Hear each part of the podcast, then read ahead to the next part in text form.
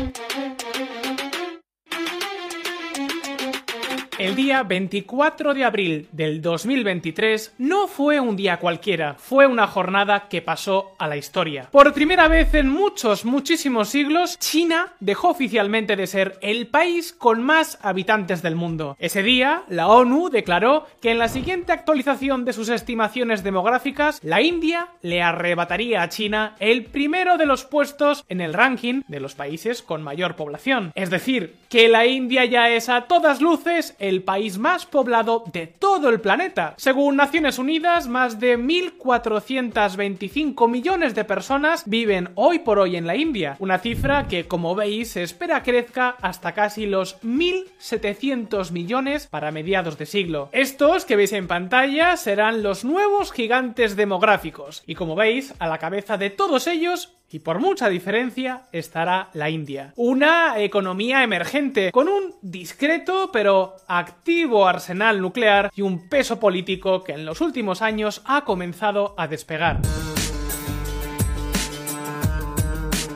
Amigos, amigas, la India quiere capitalizar su estatus como el país más poblado de la Tierra y por eso ahora está buscando, por ejemplo, tener un puesto permanente en el Consejo de Seguridad de las Naciones Unidas. Ahora bien, si en lugar de mirar al exterior nos concentramos en el interior del país, nos vamos a encontrar con realidades muy distintas. Por ejemplo, el sistema de castas de este país es una especie de misterio popular. Se sabe mucho de su existencia, pero no tanto de su funcionamiento ni tampoco de sus consecuencias. Porque sí, en cierta forma, el sistema de castas sigue existiendo por mucho que hace ya décadas que la ley lo pusiera en la diana. Y eso ha hecho que en VisualPolitik nos hagamos unas cuantas preguntas. ¿Hasta qué punto sigue operando el sistema de castas? ¿Cómo funciona exactamente en la India moderna? ¿Puede ser este fenómeno una especie de talón de Aquiles, capaz de evitar que el país más superpoblado del mundo pueda prosperar? Pues queridos amigos, amigas, en este nuevo vídeo de VisualPolitik vamos a buscar todas las respuestas. ¡Arranquemos!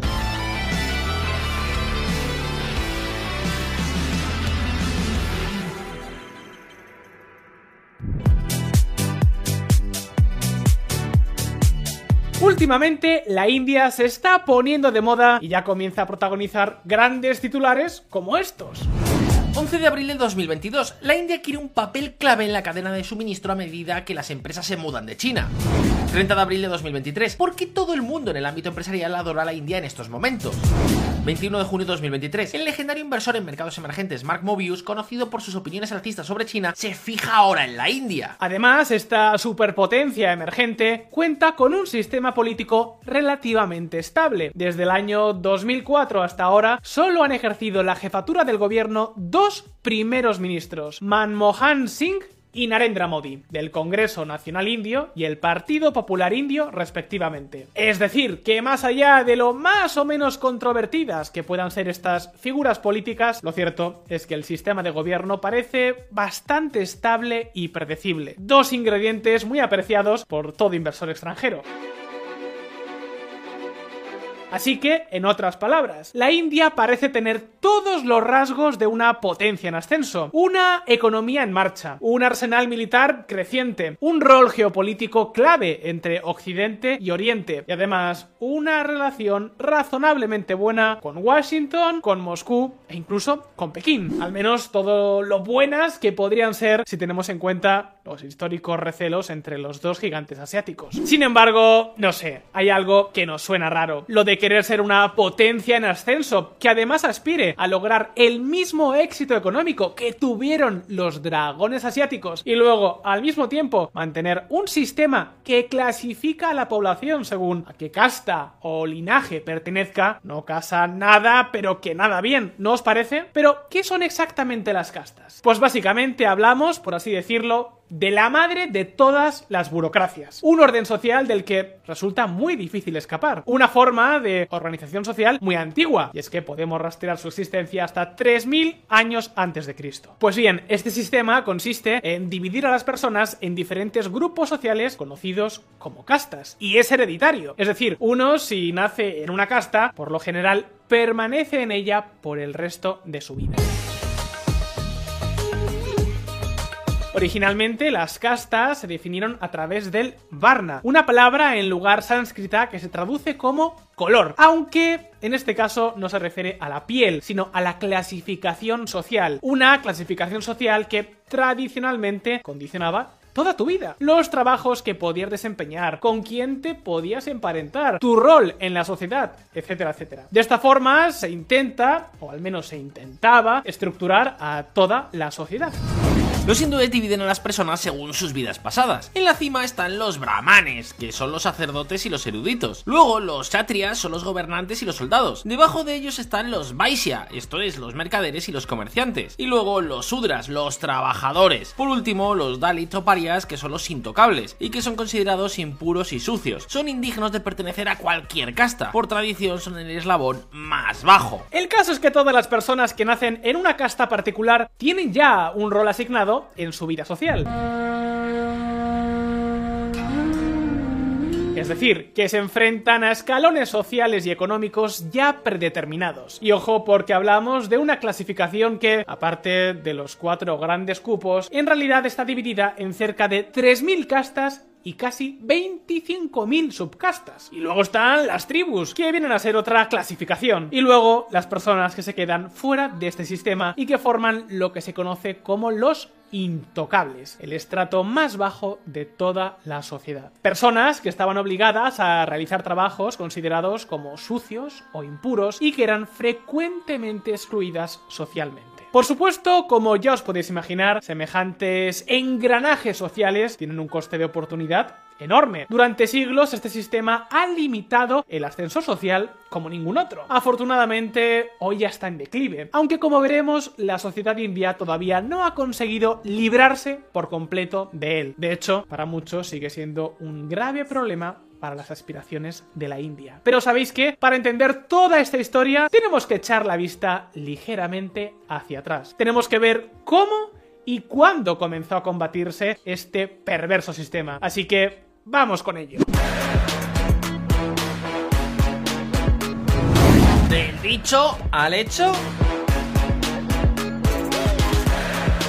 Queridos amigos, durante la vigencia del Raj británico, los propios agentes europeos incorporaron el sistema de castas indio en su sistema de gobierno. Lo utilizaban, por ejemplo, para asignar los diferentes cargos en las instituciones locales. Claro que hacia 1920 los propios británicos comenzaron a limitar su uso, en parte para frenar el creciente descontento hacia la corona. Lógicamente, ¿qué queréis que os diga? Eso de nacer pobre y no poder tener esperanzas en mejorar tu situación o tener que resignarte a tener una vida muy similar a la de tus padres, pues como que no es plato de buen gusto para nadie. Pero eso fue solo el comienzo. Cuando la India logró por fin sellar su independencia, se planteó una constitución que fue de frente contra este sistema de castas. Su artículo 15 decía exactamente eso. El Estado no discriminará a ningún ciudadano únicamente por motivos de religión, raza, casta, sexo, lugar de nacimiento o cualquiera de ellos. La construcción de la nueva nación, por fin liberada del colonialismo inglés, fue liderada en su mayor parte por las castas de más alto rango, las cuales tienen el rol, precisamente, de conducir los asuntos de Estado. Pero pese a ello, ya lo veis, en la propia constitución señalaron al sistema de castas, prohibiendo al Estado que tomara decisiones en base a esta terrible clasificación social. Un primer paso para acabar con ella. El problema es que esta es una de esas cosas que es más fácil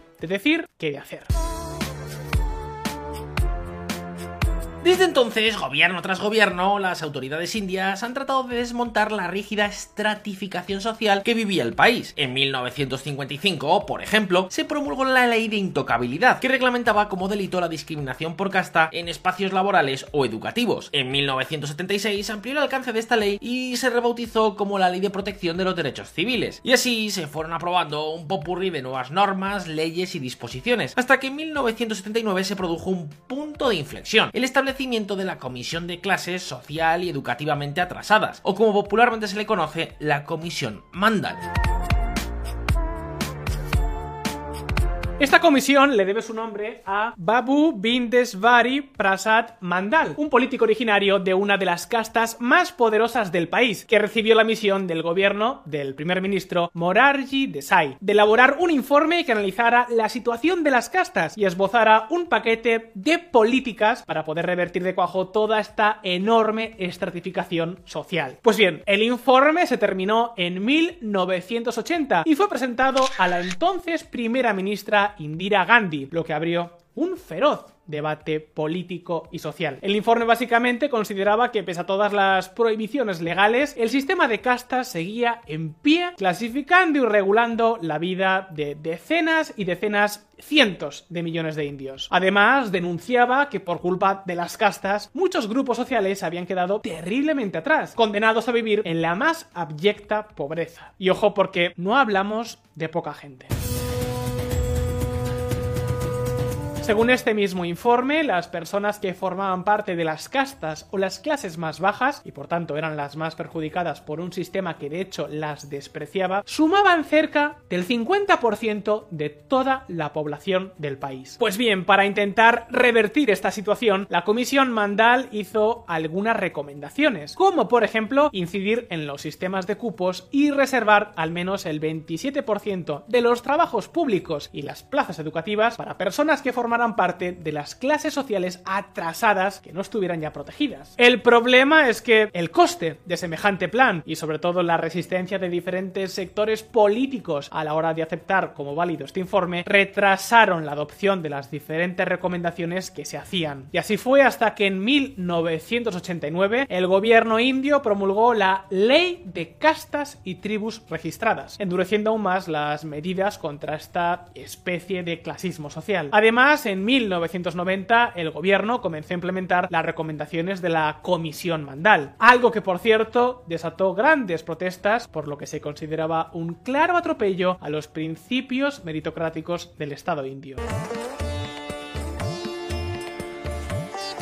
Al final, las cosas se torcieron tanto que el propio primer ministro terminó renunciando en noviembre de ese mismo año, lo que hizo que se reconsiderara el sistema de cupos y reservas. Pero amigos, ¿creéis que ahí se terminó la controversia? Pues no, Nada de nada. La polémica llegó a la Corte Suprema de la India. En 1992 este órgano determinó que se creara la Comisión Nacional de Clases Atrasadas y que se avanzara en las medidas dictadas por el informe de la Comisión Mandal, favoreciendo, eso sí, las medidas de corte social y educativo. Desde entonces, la Comisión Nacional de Clases Atrasadas funciona como un organismo ejecutivo a través del cual cada gobierno canaliza sus medidas contra el sistema de castas. Es decir, que el gobierno indio lleva años luchando contra este sistema. La pregunta es, ¿realmente ha logrado erradicarlo? ¿Qué impacto siguen teniendo las castas en la India? ¿Por qué muchos analistas piensan que aún pueden ser una gran traba para el despegue económico de este país? Pues bien, veámoslo.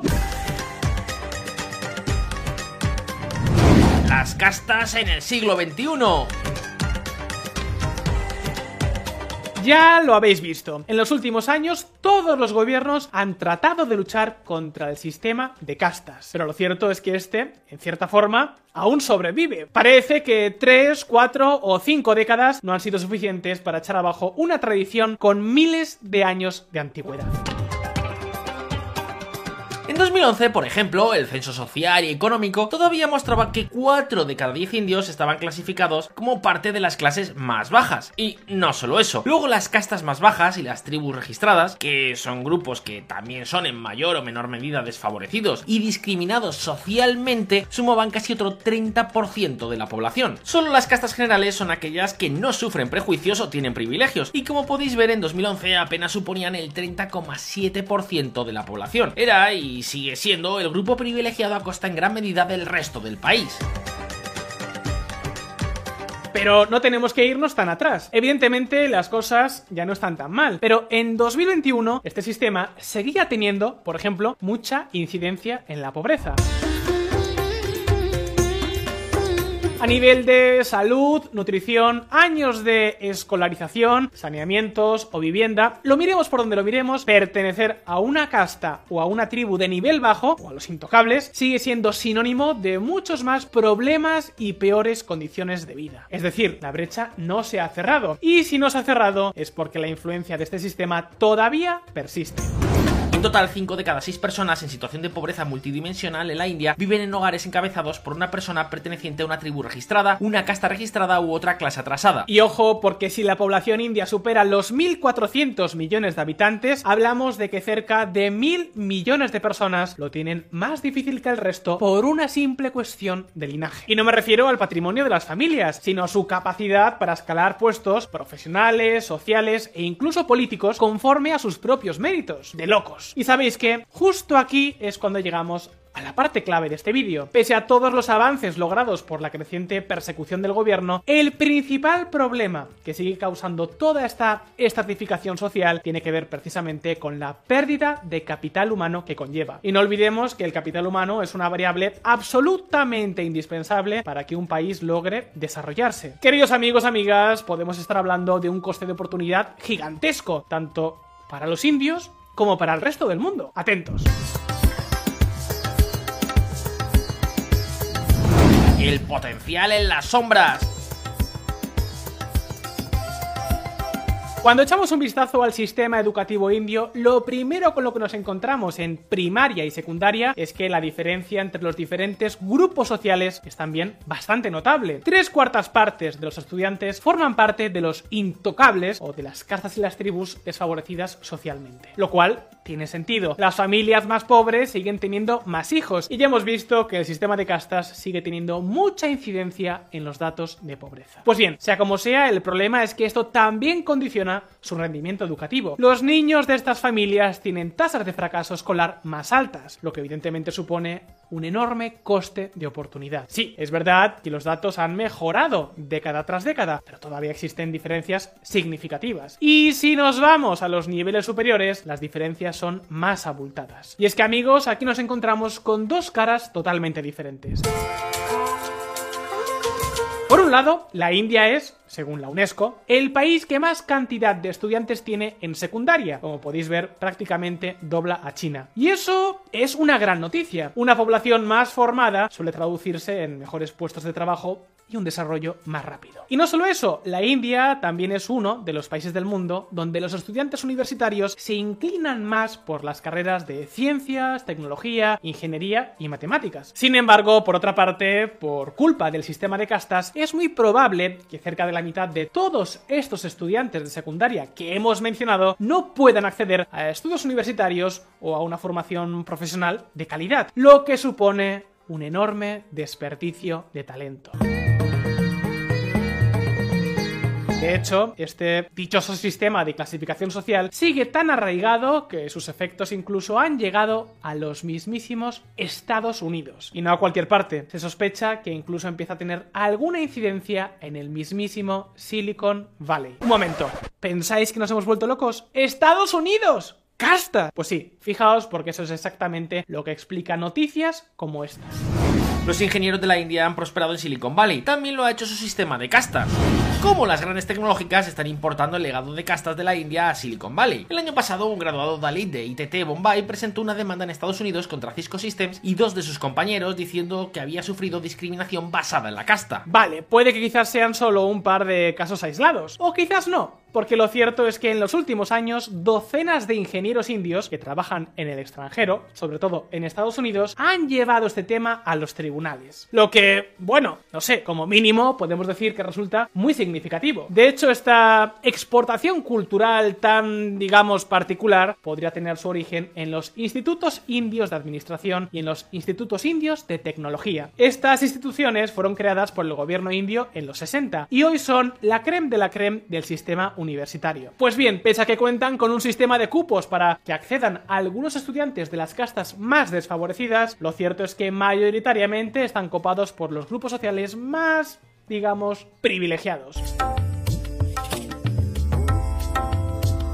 Amigos, amigas, el sistema de castas está formalmente perseguido desde los 70, pero a pesar de ello sigue teniendo una enorme influencia en la sociedad india. Las familias de linaje más bajo, conforme a este sistema, tienden a ser más pobres. Sus hijos tienen mayores tasas de fracaso escolar y muchas más dificultades para que les contraten en un buen trabajo. Es, por así decirlo, una mancha que los acompaña de por vida. Por supuesto, esto puede provocar muchos problemas, desigualdad, frustración e incluso con el tiempo también conflictividad social. Como para no. Parece mentira, pero este todavía es un tema que en la India se tienen que tomar muy en serio. Pero Llegados hasta aquí, la pregunta ahora es para ti. ¿Qué os parece este peculiar sistema de clasificación social? ¿Por qué creéis que ningún gobierno ha logrado erradicarlo? ¿Qué tendrían que hacer para acabar con él de una vez por todas? Como siempre, déjanos tus impresiones abajo en los comentarios. Y ahora, si este vídeo os ha resultado interesante, no olvidéis darle al botón de like y suscribiros a VisualPolitik si es que aún no lo habéis hecho,